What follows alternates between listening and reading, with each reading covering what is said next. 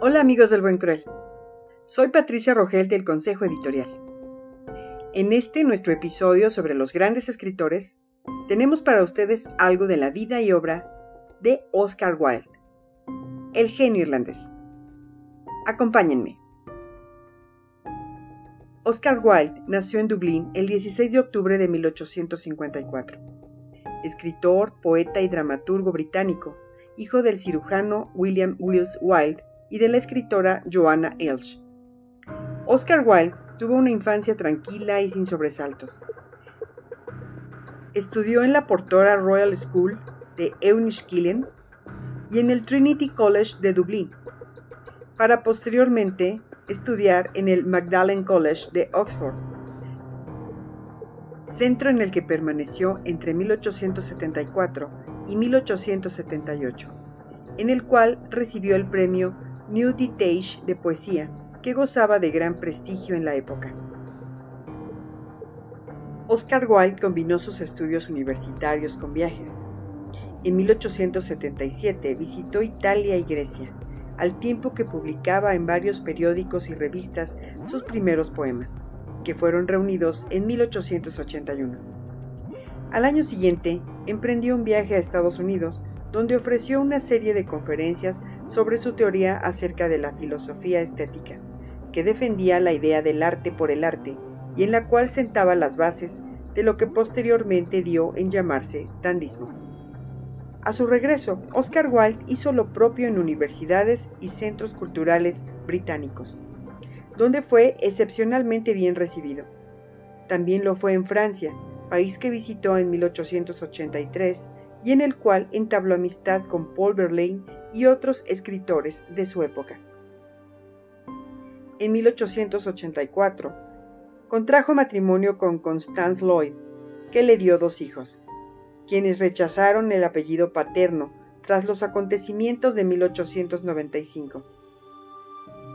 Entre 1887 y 1889, editó una revista femenina, La Woman's World, y en 1888 publicó un libro de cuentos titulado El Príncipe Feliz y otros cuentos, cuya buena acogida motivó la publicación, en 1891, de varias de sus obras, entre ellas El crimen de Lord Arthur Saville.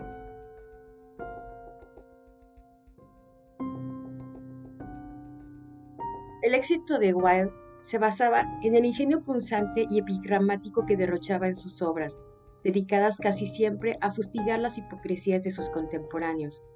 Asimismo, se reeditó el libro una novela publicada anteriormente en forma de fascículos, El retrato de Dorian Gray, la única novela de Wilde, cuya autoría le reportó feroces críticas desde sectores puritanos y conservadores debido a su tergiversación del tema de Fausto. No disminuyó, sin embargo, su popularidad como dramaturgo, se acrecentó con obras como Salomé en 1891, escrita en francés, o La importancia de llamarse Ernesto en 1895, obras de diálogos vivos y cargados de ironía. Su éxito se vio truncado en 1895 cuando el marqués de Queenberry inició una campaña de difamación en periódicos y revistas acusándolo de homosexual. Wilde, por su parte, intentó defenderse con un proceso difamatorio contra Queenberry, aunque sin éxito, pues las pruebas presentadas por este último daban evidencia de hechos que podían ser juzgados a la luz de la criminal Amen Dement Act. El 27 de mayo de 1895, Oscar Wilde fue condenado a dos años de prisión y trabajos forzados. Las numerosas presiones y peticiones de clemencia efectuadas desde sectores progresistas y desde varios de los más importantes círculos literarios no fueron escuchados, y el escritor se vio obligado a cumplir por entero la pena, enviado a Wandsworth y Reading, donde redactó la posteriormente aclamada Balada de la cárcel de Reading. La sentencia supuso la pérdida de todo aquello que había conseguido durante sus años de gloria. Recobrada la libertad, cambió de nombre y apellido, adoptó los de Sebastián Melmoth y emigró a París. Durante su cautiverio, Wilde escribió De Profundis, una extensa carta de amor destinada a Alfred Douglas. En ese texto, Wilde se muestra arrepentido por su forma de vida anterior y deja entrever que, una vez alcanzado el cielo y bajado a los infiernos, espera conseguir una especie de renacer. Todo santo tiene un pasado y todo pecador tiene un futuro, escribió alguna vez. Su mujer cambió el apellido a sus hijos por Holland e incluso lo borraron de la autoría de la importancia de llamarse Ernesto, que todavía seguía representándose en el teatro. Wilde jamás volvió a utilizar su verdadero nombre, tampoco volvió a escribir. Arruinado, enfermo y alcohólico, Wilde sobrevivía con el poco dinero que pedía prestado con sus amigos y que jamás devolvía, rodeado de unos cuantos amigos que le acompañaron hasta sus últimos momentos. Oscar Wilde murió el 30 de noviembre de 1900 a los 46 años. Solo póstumamente sus obras volvieron a representarse y a editarse. En 1906, Richard Strauss puso música a su drama Salomé y con el paso de los años se tradujo a varias lenguas la totalidad de su creación literaria. Oscar Wilde, el genio irlandés, es hoy una figura reivindicada. Una de sus frases como testamento de su existencia, la vida es demasiado importante como para tomársela en serio. Oscar Wilde.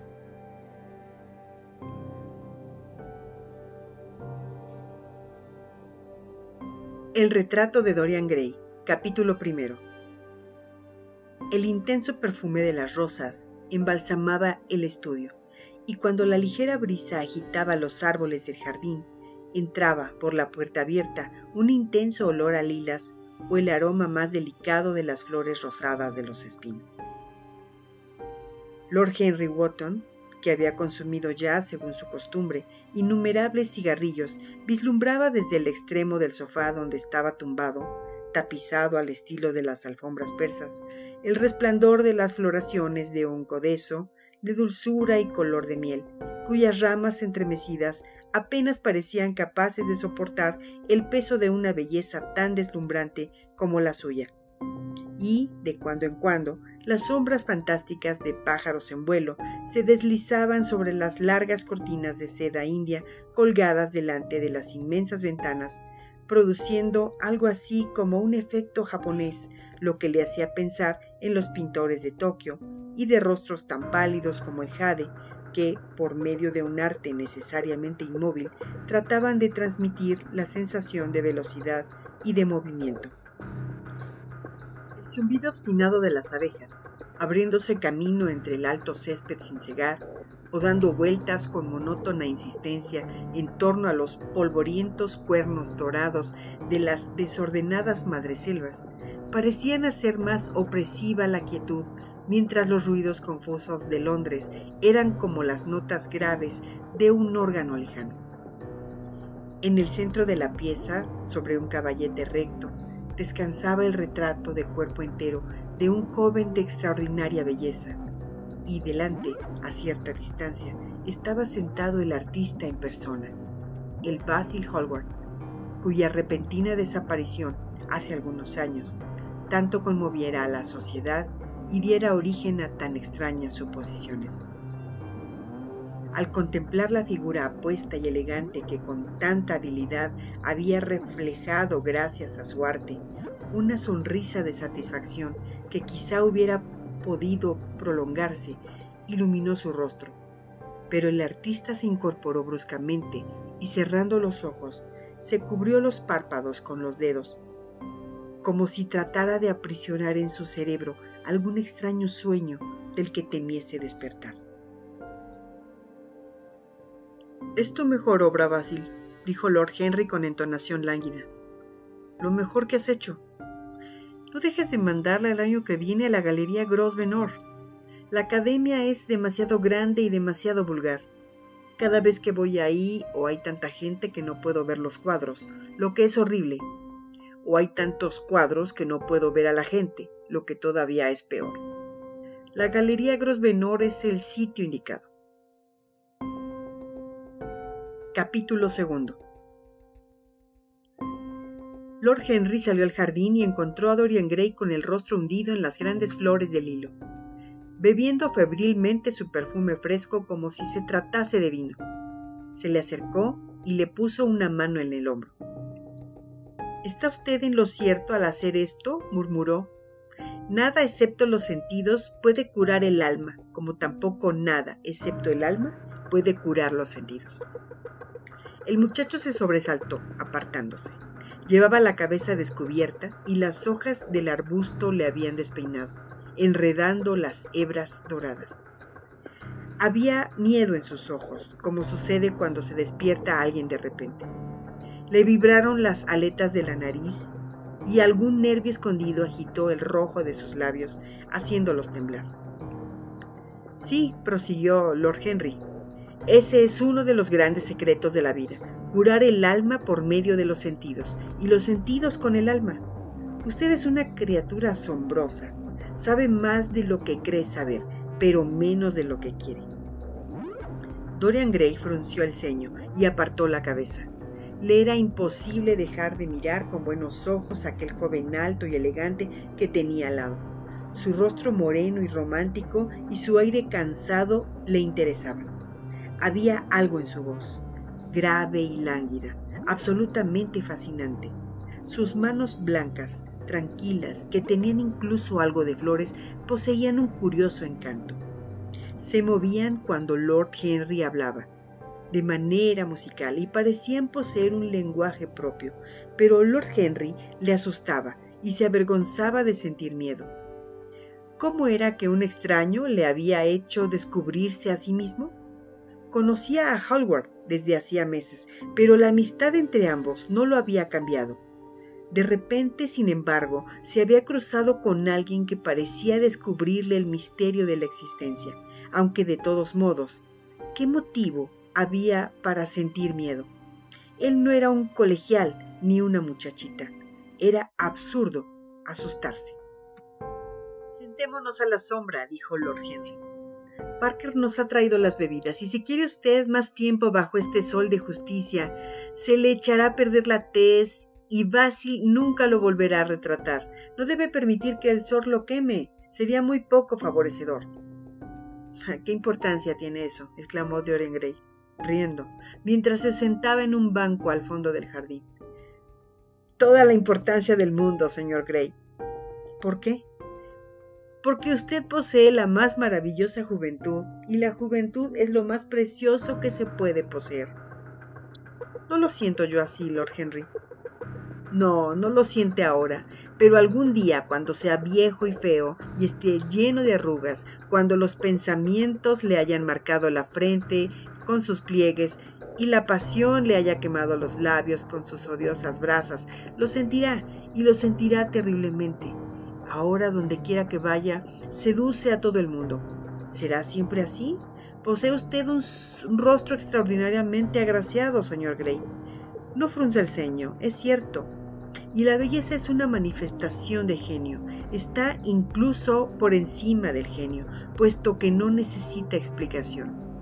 Es uno de los grandes dones de la naturaleza, como la luz del sol o la primavera o el reflejo en aguas oscuras de esa concha de plata a la que llamamos luna. No admite discusión, tiene un derecho divino de soberanía. Convierte en príncipes a quienes la poseen ¿Se sonríe? ¡Ja! Cuando la haya perdido, no sonreirá. La gente dice a veces que la belleza es solo superficial. Tal vez, pero al menos no es tan superficial como el pensamiento. Para mí la belleza es la maravilla de las maravillas. Tan solo las personas superficiales no juzgan por las apariencias. El verdadero misterio del mundo es lo visible, no lo que no se ve, Sí, señor Gray, los dioses han sido buenos con usted.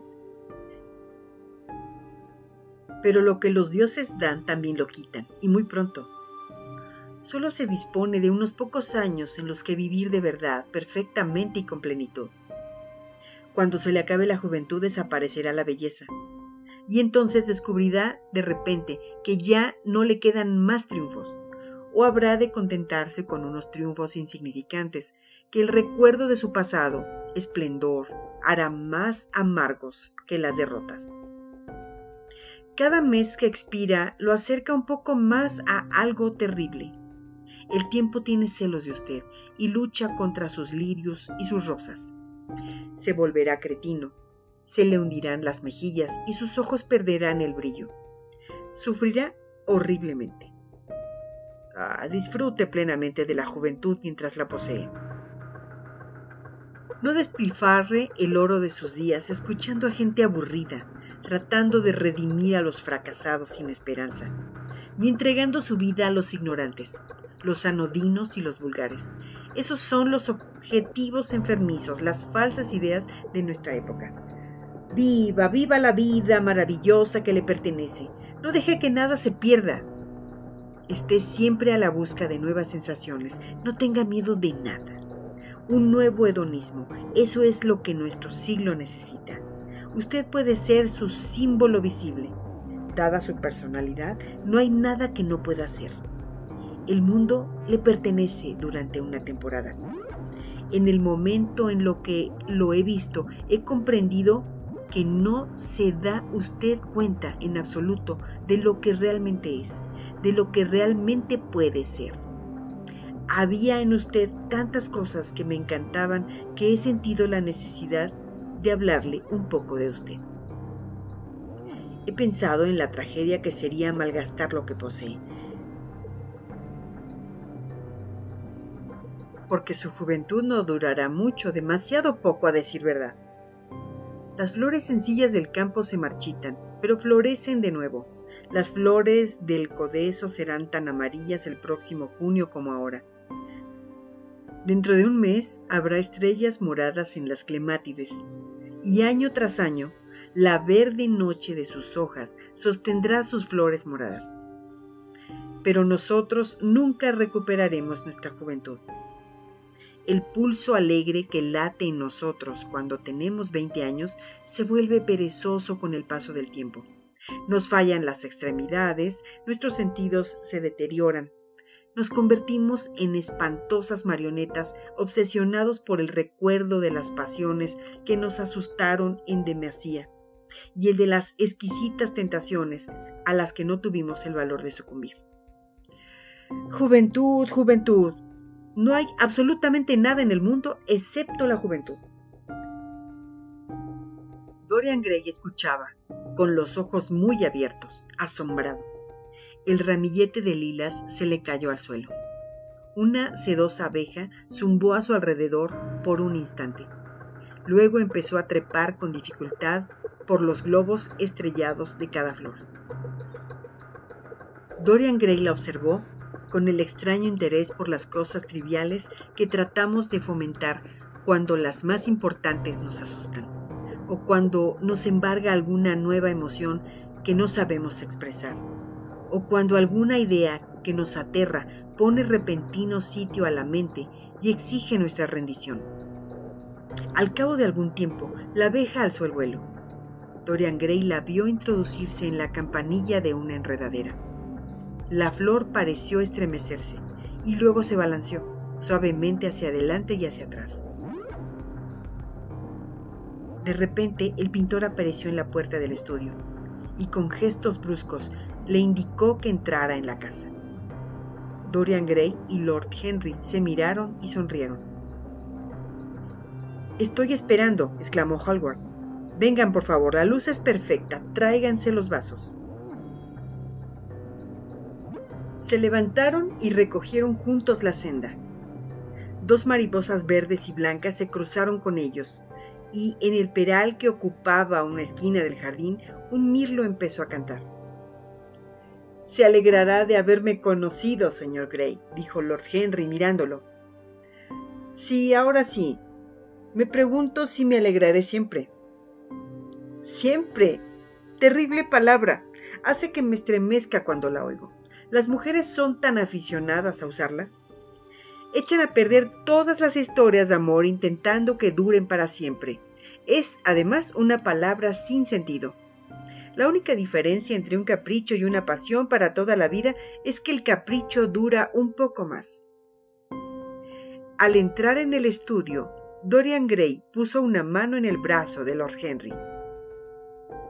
En este caso, que nuestra amistad sea un capricho, murmuró, ruborizándose ante su propia audacia. Luego subió al estrado y volvió a posar.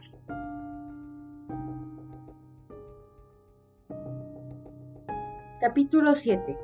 En la enorme linterna veneciana, botín dorado de alguna góndola ducal que colgaba del techo del gran vestíbulo revestido de madera de roble, aún ardían las luces de tres mecheros, semejantes a delgados pétalos azules con un borde de fuego blanco.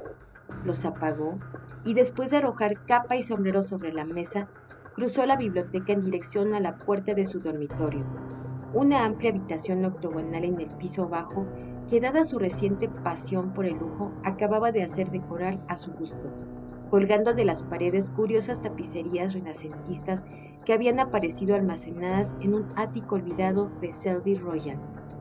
Mientras giraba la manecilla de la puerta, su mirada se posó sobre el retrato pintado por Basil Hallward. La sorpresa le obligó a detenerse.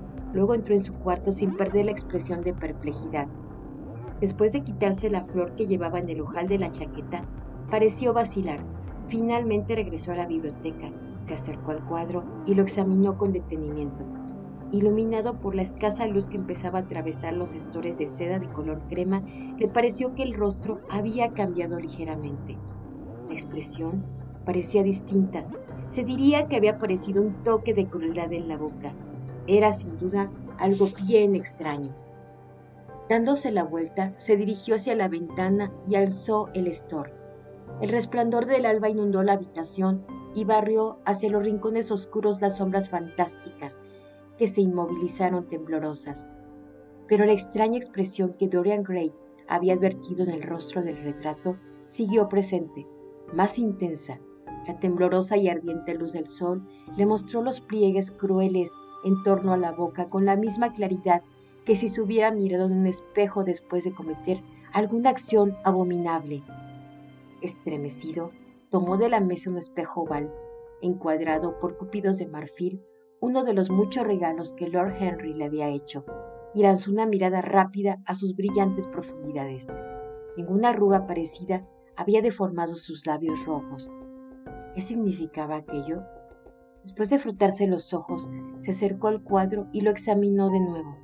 No había ninguna señal de cambio cuando miraba el, lienzo, y sin embargo, no cabía la menor duda de que la expresión del retrato era distinta. No se lo había inventado, se trataba de una realidad atrozmente visible. Dejándose caer sobre una silla, empezó a pensar. De repente, como en un relámpago, se acordó de lo que dijera en el estudio de Basil Hallward el día en que el pintor concluyó el retrato. Sí, lo recordaba perfectamente. Había expresado un deseo insensato, que el retrato envejeciera y que él se conservara joven, que la perfección de sus rasgos permaneciera intacta y que el rostro del lienzo cargara con el peso de sus pasiones y de sus pecados, que en la imagen pintada aparecieran las arrugas del sufrimiento y de la meditación, pero que él conservara todo el brillo delicado y el atractivo de una adolescencia que acababa de tomar conciencia de sí misma. No era posible que su deseo hubiera sido escuchado. Cosas así no sucedían. Eran imposibles. Parecía monstruoso incluso pensar en ello. Y sin embargo, allí estaba el retrato, con un toque de crueldad en la boca. ¿Crueldad? ¿Había sido cruel? Sibyl era la culpable y no él, que había soñado gran artista y por creerla grande le había entregado su amor. Pero Sibyl le había decepcionado, demostrando ser superficial e indigna. Y sin embargo, un sentimiento de infinito pesar se apoderó de él, al recordarla acurrucada a sus pies y sollozando como una niñita. rememoró con cuánta indiferencia la había contemplado. ¿Por qué la naturaleza le había hecho así? ¿Por qué se le había dado un alma como aquella? Pero también él había sufrido. Durante las tres terribles horas de la representación, había vivido siglos de dolor, eternidades de tortura. Su vida bien valía la de Sibyl. Ella lo había maltratado, aunque Dorian le hubiera infligido una herida duradera. Las mujeres, además, estaban mejor preparadas para el dolor. Vivían de sus emociones. Solo pensaban en sus emociones. Cuando tomaban un amante, no tenían otro objetivo que disponer de alguien a quien hacer escenas. Lord Henry se lo había explicado, y Lord Henry sabía cómo eran las mujeres. ¿Qué razón había para preocuparse por Sybil Vane? Ya no, ya no significaba nada para él. Pero, ¿y el retrato? ¿Qué iba a decir del retrato? El lienzo de Basil Hallward contenía el secreto de su vida. Narraba su historia. Le había enseñado a amar su propia belleza. ¿Le enseñaría también a aborrecer su propia alma? ¿Volvería alguna vez a mirarlo? No, se trataba simplemente de una ilusión que se aprovechaba de sus sentidos desorientados. La horrible noche pasada había engendrado fantasmas. De repente, esa minúscula mancha escarlata que vuelve locos a los hombres se había desplomado sobre su cerebro. El cuadro no había cambiado. Era locura pensarlo. Sin embargo, el retrato seguía contemplándolo, con el hermoso rostro deformado por una cruel sonrisa. Sus cabellos resplandecían, brillantes, bajo el sol matinal. Los ojos azules del lienzo se clavaban en los suyos un indecible sentimiento de compasión le invadió, pero no por él, sino por aquella imagen pintada. Ya había cambiado y aún cambiaría más. El oro se marchitaría en gris. Las rosas rojas y blancas nunca mueren.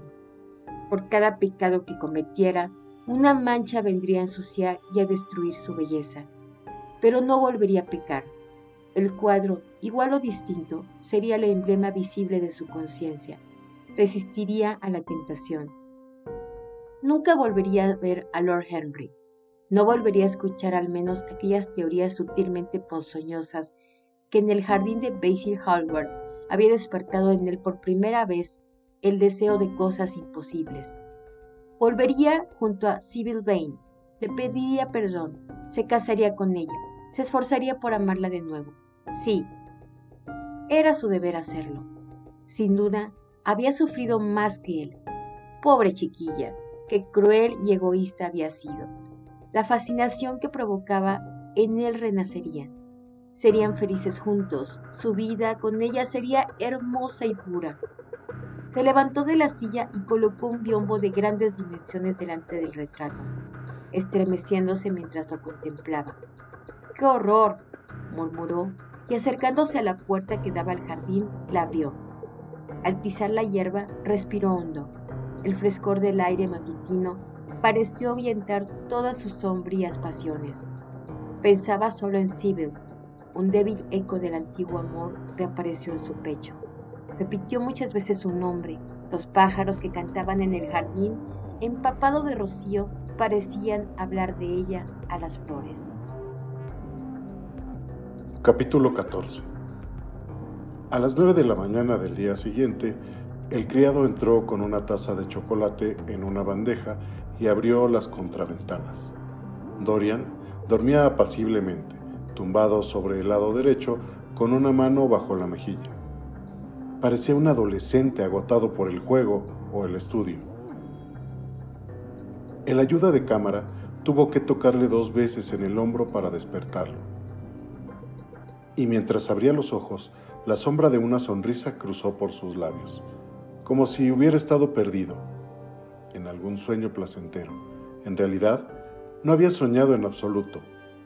Ninguna imagen, ni agradable, ni dolorosa, había turbado su descanso.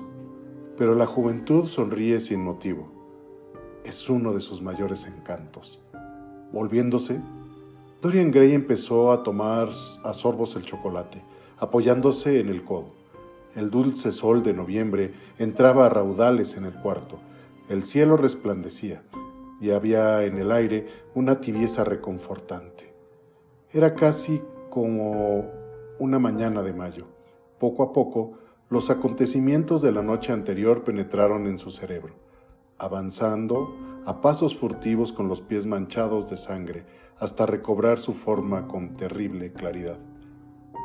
En su rostro apareció una mueca de dolor al recordar todo lo que había sufrido, y por un momento volvió a apoderarse de él, llenándolo de una cólera glacial, el extraño sentimiento de odio que le habría obligado a matar a Basil Hallward.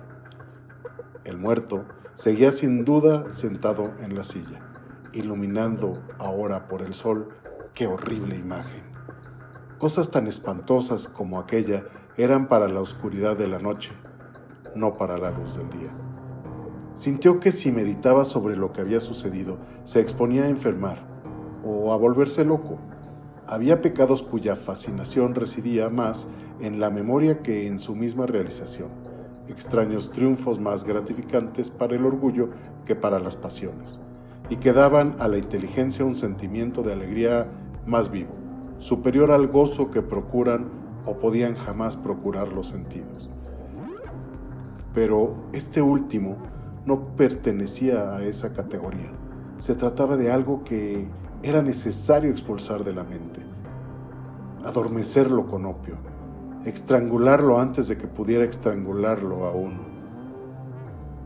Cuando el reloj dio la media, Dorian Gray se pasó la mano por la frente se levantó con decisión y se vistió con más cuidado incluso del habitual, prestando gran atención a la elección de la corbata y del alfiler y cambiando más de una vez de sortijas. También dedicó mucho tiempo al desayuno, probando los diferentes platos, hablando con su ayuda de cámara sobre las nuevas libreas que estaba pensando para encargar para los criados de Shelby y revisando la correspondencia. Algunas de las cartas le hicieron sonreír. Tres le aburrieron. Una la leyó varias veces y luego la rasgó con un ligero gesto de irritación en el rostro. ¡Qué calamidad! Los recuerdos de una mujer, como Lord Henry había dicho en una ocasión. Después de beber la taza de café, Solo se limpió lentamente los labios con la servilleta, hizo un gesto a su criado para que esperase y dirigiendo hacia su escritorio, se sentó y redactó dos cartas. Guardó una en el bolsillo y tendió la otra al criado.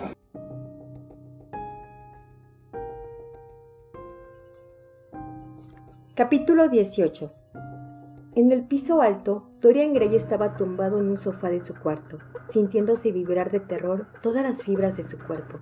De repente, la vida se había convertido en un peso insoportable. La horrible muerte del desdichado ojeador, derribado entre la maleza como un animal salvaje, le había parecido una prefiguración de su propia muerte. Casi se había desmayado al oír la broma cínica que Lord Henry había lanzado al azar. A las cinco llamó a su criado y le ordenó que le preparase una maleta para regresar a Londres en el expreso de la noche, y que la berlina estuviera delante de la puerta a las ocho y media.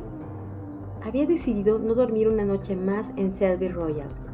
Era un lugar de malos augurios.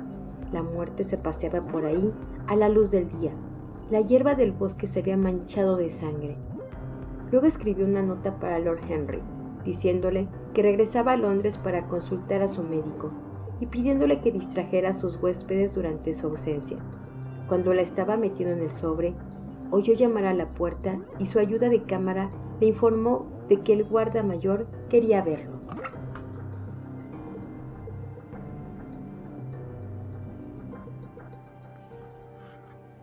Capítulo 19 Harry, ¿se te ha ocurrido pensar alguna vez que quizás Basil Hallward haya muerto asesinado? Lord Henry bostezó. Basil era muy popular. y siempre llevaba un reloj Waterbury. ¿Por qué tendrían que haberlo asesinado? No era lo bastante inteligente como para hacerse de enemigos. Es cierto que poseía un gran talento para la pintura, pero una persona puede pintar como Velázquez y ser perfectamente aburrido. Basil lo era. Solo me interesó una vez y fue cuando me dijo hace años que te adoraba locamente y que eras el motivo dominante de su arte. Yo le tenía mucho cariño, dijo Dorian con una nota de tristeza en la voz. Pero, ¿no dice la gente que lo han asesinado? Lo dicen algunos periódicos, pero a mí no me parece nada probable. Sé que hay lugares terribles en París, pero Basil no era el tipo de persona que va a esos sitios. No tenía curiosidad. Era su principal defecto. ¿Qué dirías, Harry, si te confesara que había asesinado a Basil? dijo el más joven. Luego se lo quedó mirando fijamente. Diría, mi querido amigo, que tratas de representar un papel que no te va en absoluto. Todo delito es vulgar, de la misma manera que todo lo vulgar es delito. ¿No está en tu naturaleza, Dorian, cometer un asesinato? Siento herir tu vanidad diciéndolo, pero te aseguro que es verdad. El crimen pertenece en exclusiva a las clases bajas. No se lo censuro ni por lo más remoto. Imagino que para ellos es como el arte para nosotros, una manera de procurarse sensaciones extraordinarias. ¿Una manera de procurarse sensaciones? ¿Crees entonces que una persona que una vez ha cometido un asesinato podría reincidir en el mismo delito? No me digas que eso es cierto. Cualquier cosa se convierte en placer si se hace con suficiente frecuencia, exclamó Lord Henry riendo. Este es uno de los secretos más importantes de la vida. Pero me parece de todos modos que el asesinato es siempre una equivocación. Nunca se debe hacer nada de lo que no se puede hablar después de cenar. Pero vamos a olvidarnos del pobre Basil. Me gustaría poder creer que ha terminado de una manera tan romántica como tú sugieres. Pero no puedo. Mi opinión más bien es que se cayó en escena desde la victoria de un autobús y que el conductor echó tierra sobre el asunto para evitar el escándalo. Sí, imagino que fue así como lo acabó. Lo veo tumbado de espaldas bajo esas aguas de color verde mate con las pesadas barcazas pasándole por encima y con las algas enganchadas en el pelo. ¿Sabes? No creo que hubiera hecho en el futuro nada que mereciera la pena. Durante los últimos diez años, su pintura había caído mucho. Capítulo 20. El aire de la noche era una delicia, tan tibio que Dorian Gray se colocó el abrigo sobre el brazo y ni siquiera se anudó en torno a la garganta la bufanda de seda. Mientras se dirigía hacia su casa fumando un cigarrillo, dos jóvenes vestidos de etiqueta se cruzaron con él y escuchó como uno le susurraba al otro. Ese es Dorian Gray. Recordó cuánto solía agradarle que alguien lo señalara con el dedo o se le quedara mirando y hablara de él. Ahora le cansaba oír su nombre. Buena parte del encanto del pueblecito donde había ido con tanta frecuencia últimamente era que nadie lo conocía. A la muchacha a la que cortejó hasta enamorarla le había dicho que era pobre y Hetty le había creído. En otra ocasión le dijo que era una persona malvada y ella se echó a reír, respondiéndole que los malvados eran siempre muy viejos y muy feos. Ah, su manera de reírse era como el canto de la alondra y qué bonita con sus vestidos de algodón y sus sombreros de ala ancha. Harry no sabía nada de nada, pero poseía todo lo que él había perdido. Al llegar a su casa, encontró al ayuda de cámara esperándolo, le dijo que se acostara, se dejó caer en un sofá de la biblioteca y empezó a pensar en las cosas que Lord Henry le había dicho. ¿Era realmente cierto que no se cambia? Sentía un deseo loco de recobrar la pureza sin mancha de su adolescencia. su adolescencia rosa y blanca, como Lord Henry le había llamado en una ocasión. Sabía que estaba manchado, que había llenado su espíritu de corrupción y alimentado de horrores su imaginación, que había ejercido una influencia nefasta sobre otros y que había experimentado al hacerlo un júbilo incalificable y que de todas las vidas que se habían cruzado con la suya había hundido en el deshonor precisamente las más bellas, las más prometedoras. Pero ¿era todo ello irremediable? ¿No le quedaba ninguna esperanza? ¡Ah! ¿En qué monstruoso momento de orgullo y de ceguera había rezado para que el retrato cargara con la pesadumbre de sus días y él conservara el esplendor eternamente intacto de la juventud? Su fracaso procedía de ahí. Hubiera sido mucho mejor para él que a cada pecado cometido le hubiera acompañado su inevitable e inmediato castigo. En lugar de perdónanos nuestros pecados, la plegaria de los hombres a un Dios de justicia debería ser castíganos por nuestras iniquidades. El curioso espejo tallado que Lord Henry le regalara hace ya tantos años se hallaba sobre la mesa y los cupidos de marfileñas extremidades seguían, como antaño, rodeándolo con sus risas. Lo cogió, como había hecho en aquella noche de horror, cuando por primera vez advirtiera un cambio en el retrato fatal y con ojos desencajados, enturbiados por las lágrimas, contempló su superficie pulimentada. En una ocasión, Alguien que le había amado apasionadamente le escribió una carta que concluía con esta manifestación de idolatría. El mundo ha cambiado porque tú estás hecho de marfil y oro. La curva de tus labios vuelve a escribir la historia. Aquellas frases le volvieron a la memoria y las repitió una y otra vez. Luego, su belleza le inspiró una infinita repugnancia y arrojando el espejo al suelo, lo aplastó con el talón hasta reducirlo a astillas de plata. Su belleza le había perdido, su belleza y la juventud por la que había rezado. Sin la una y sin la otra, quizás su vida hubiera quedado libre de mancha. La belleza solo había sido una máscara y su juventud una burla. ¿Qué era la juventud en el mejor de los casos? Una época de inexperiencia, de inmadurez, un tiempo de estados de ánimo pasajeros y de pensamientos morbosos. ¿Por qué se había empeñado en vestir su uniforme? La juventud lo había hecho perder. Era mejor no pensar en el pasado. Nada podía cambiarlo. Tenía que pensar en sí mismo, en su futuro. A James Bain lo había enterrado en una tumba anónima en el cementerio de Selby. Alan Campbell se había suicidado una noche en su laboratorio, pero sin revelar el secreto que le había sido impuesto. La emoción o la curiosidad suscitada por la desaparición de Basil Hallward pronto se desvanecería. Ya empezaba a pasar.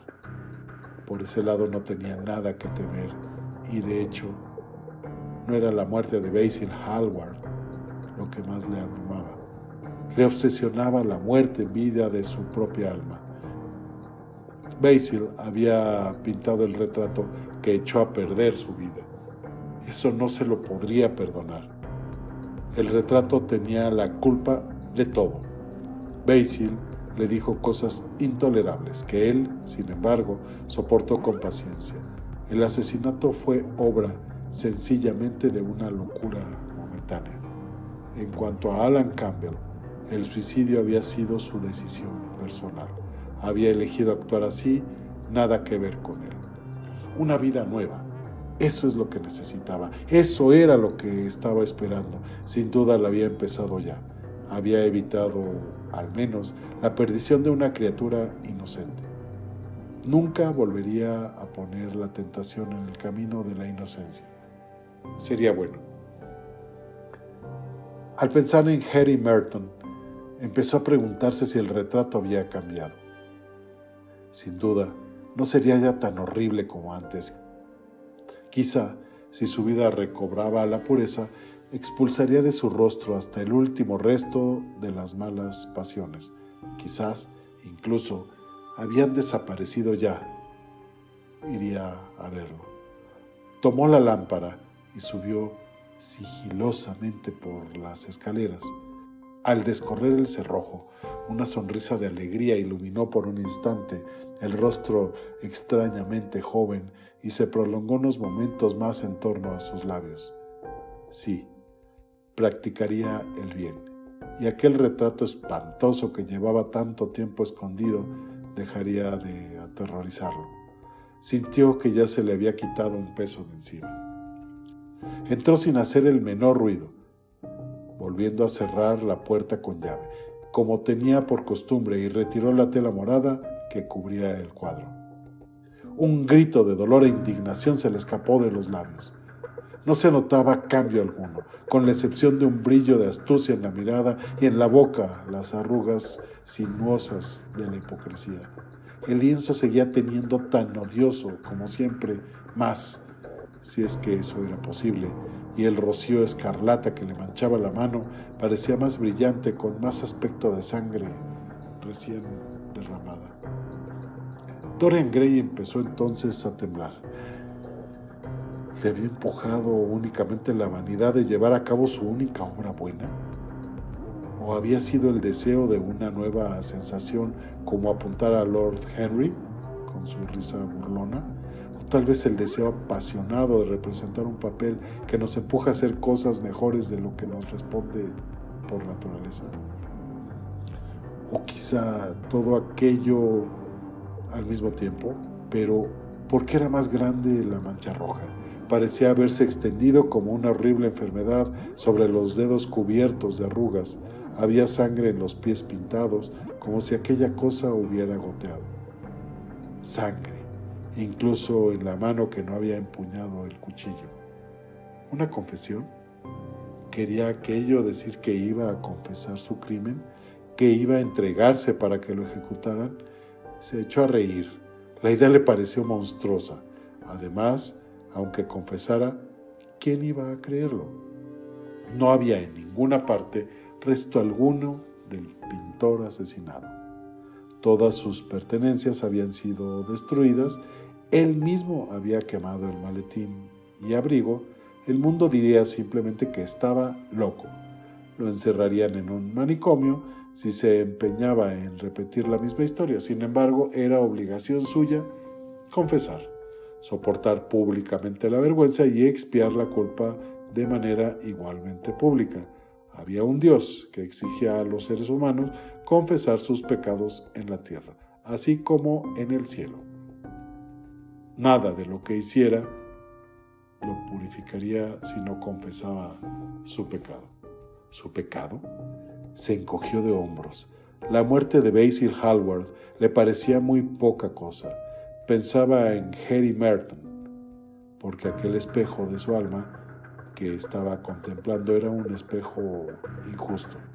Vanidad, curiosidad, hipocresía, no había habido más que eso en su renuncia. Había habido algo más. Al menos así lo creía. Pero ¿cómo saberlo? No, no hubo nada más. Solo renunció a la muchacha por vanidad. La hipocresía le había llevado a colocarse la máscara de la bondad. Había ensayado la abnegación por curiosidad. Ahora la reconocía. Pero aquel asesinato iba a perseguirlo toda su vida siempre tendría que soportar el peso del pasado, tendría que confesar. Nunca. No había más que una prueba en su contra, el cuadro mismo. Esa era la prueba. Lo destruiría. ¿Por qué lo habría conservado tanto tiempo? Años atrás le proporcionaba el placer de contemplar cómo cambiaba y se hacía viejo. En los últimos tiempos, ese placer había desaparecido. El cuadro le impedía dormir cuando salía de viaje le horrorizaba la posibilidad de que lo contemplase en otros ojos. Teñía de melancolía sus pasiones. Su simple recuerdo echaba a perder momentos de alegría. Había sido para él algo así como su conciencia. Sí. Brillaba, lanzaba destellos, de la misma manera que había matado al pintor, mataría su obra y todo lo que significaba. Mataría el pasado y cuando estuviera muerto, él recobraría la libertad, acabaría con aquella monstruosa vida del alma y sin sus odiosas advertencias recobraría la paz. Empuñó el arma y con ella apuntó el retrato. Se oyó un grito y el golpe de una caída. El grito puso de manifiesto un sufrimiento tan espantoso que los criados despertaron asustados y salieron en silencio de sus habitaciones. Dos caballeros que pasaban por la plaza se detuvieron y alzaron los ojos hacia la gran casa. Luego siguieron caminando hasta encontrar a un policía y regresar con él. Llamaron varias veces el timbre, pero sin recibir respuesta. Con la excepción de una luz en uno de los balcones del piso alto, todo estaba a oscuras. Al cabo de un rato, el policía se trasladó hasta un portal vecino para contemplar desde ahí el edificio. ¿Quién vive en esa casa? le preguntó el caballero de más edad. El señor Dorian Gray, respondió el policía. Las dos personas que le escuchaban intercambiaron una mirada de inteligencia y mientras se alejaban, había en su rostro una mueca de desprecio. Uno de ellos era tío de Sir Henry Ashton. Dentro de la casa, en la zona donde vivía la servidumbre, los criados a medio vestir hablaban en voz baja. La anciana señora Liv lloraba y se retorcía las manos. Francis estaba tan pálido como un muerto. Transcurrido un cuarto de hora aproximadamente, el ayuda de cámara tomó consigo al cochero y a uno de los lacayos y subió en silencio las escaleras. Los golpes en la puerta no obtuvieron contestación y todo siguió en silencio cuando llamaron a su amo de viva voz. Finalmente, después de tratar en vano de forzar la puerta, salieron al tejado y descendieron hasta el balcón. Una vez allí, entraron sin dificultad. Los pestillos eran muy antiguos en el interior encontraron, colgado de la pared, un espléndido retrato de su señor tal como lo habían visto por última vez. En todo esplendor de su juventud y singular belleza, en el suelo, vestido de etiqueta y con un cuchillo clavado en el corazón, hallaron el cadáver de un hombre mayor, muy consumido, lleno de arrugas y con un rostro repugnante. Solo lo reconocieron cuando examinaron las sortijas que llevaba en los dedos. El retrato de Dorian Gray, de Oscar Wilde, el genio irlandés, en la voz de Patricia Rogel, Sandra Fernández y Manuel Chatelain. Somos el podcast El Buen Corel, por el nuevo boom de la letra iberoamericana.